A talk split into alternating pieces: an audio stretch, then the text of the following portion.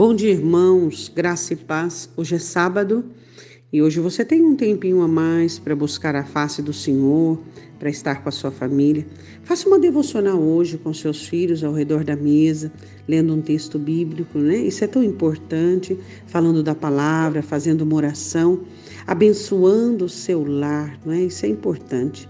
Hoje a nossa meditação é em Josué, capítulo 7, versículo de número 10.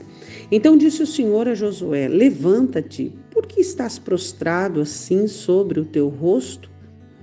Josué estava triste porque havia tido uma derrota e conhecia muito bem o povo que liderava.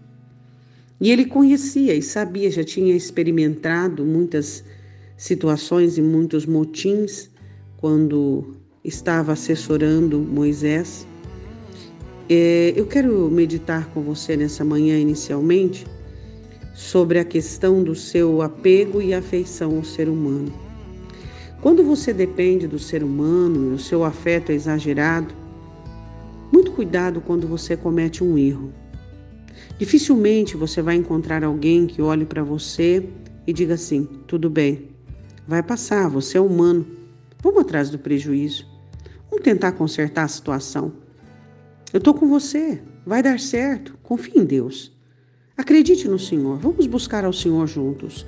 Dificilmente você vai encontrar alguém assim.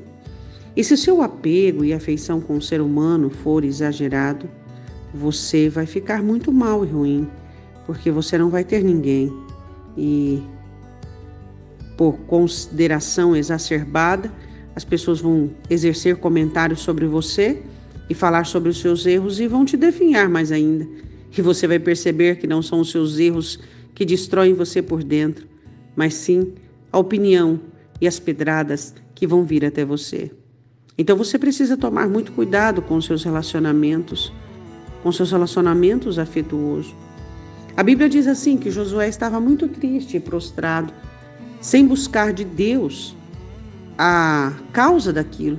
A oração de Josué era uma oração de reclamações, era uma oração de, de perguntas, de questionamento, mas não um questionamento direcionado.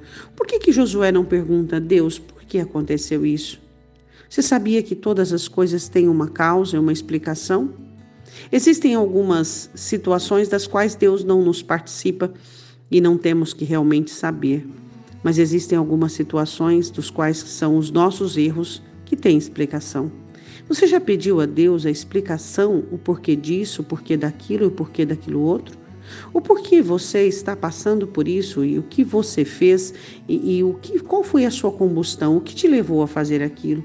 Se nós nos estudássemos mais, seríamos menos engodados por Satanás. Se nós nos examinássemos mais, seríamos bem menos envolvidos por nossas próprias ciladas internas. Daríamos muito menos produção para o inferno e para as trevas nos engodar, nos emaranhar e nos embaraçar. Oremos.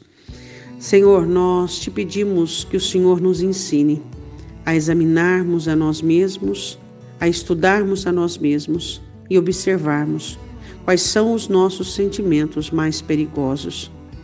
Quais seriam as derrotas que seriam um golpe fatal sobre as nossas almas?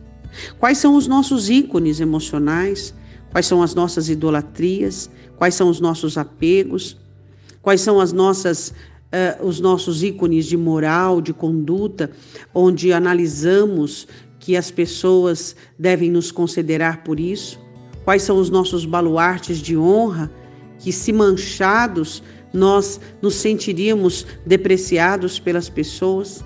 Enfim, qual é a nossa zona de orgulho? Senhor, nós te pedimos em nome de Jesus. Ensina-nos a pesquisar-nos, a examinarmos, a nos conhecer. Conhecendo-nos, conhecendo nós vamos poder contar conosco. Ensina-nos, ó Espírito Santo. A tua palavra diz que somente o Senhor pode conhecer-nos e pode nos ensinar sobre nós mesmos. Ensina-nos quais são os nossos pontos frágeis, quais são os nossos pontos fortes e perigosos Quais são? Quais são aquelas situações das quais nós camuflamos, escondemos e cobrimos? Como nós é, nos comportamos diante do fracasso, como é o nosso comportamento diante do sucesso, como a soberba tem efeito dentro de nós, como a humilhação nos deixa revoltados, quando, quando e como tomamos decisões sem raciocinar e sem pensar, o que nos leva a agirmos como animais embrutecidos. Asaf declara que quando ele olhou para a prosperidade do próximo e olhou para a sua situação, ele ficou como um animal irracional. Asaf descobriu e ele disse: Senhor, foi na tua casa que eu pude conhecer qual era a minha transgressão. Ensina-nos pela tua palavra, Senhor. Não permita que estejamos prostrados em todo o tempo, uma hora abatido, uma hora irritados, uma hora nervoso, uma hora angustiado, sempre prostrado, porque somos inconformados, ó Deus, com aquilo que vivemos. Ensina-nos a examinar e analisar a nossa vida aos olhos do Teu Espírito Santo, para que conheçamos, ó Deus, a nós mesmos e assim possamos, ó Deus, vivermos uma vida que agrade aos Teus olhos. Eu te peço, em nome de Jesus. Amém? Conheça-te a ti mesmo. Não se envolva em assuntos alheios. Envolva-se com seus assuntos, para que Satanás não possa te pegar desprevenido sem ter conhecimento próprio e assim engodar e embaraçar você. Que Deus te abençoe, em nome de Jesus.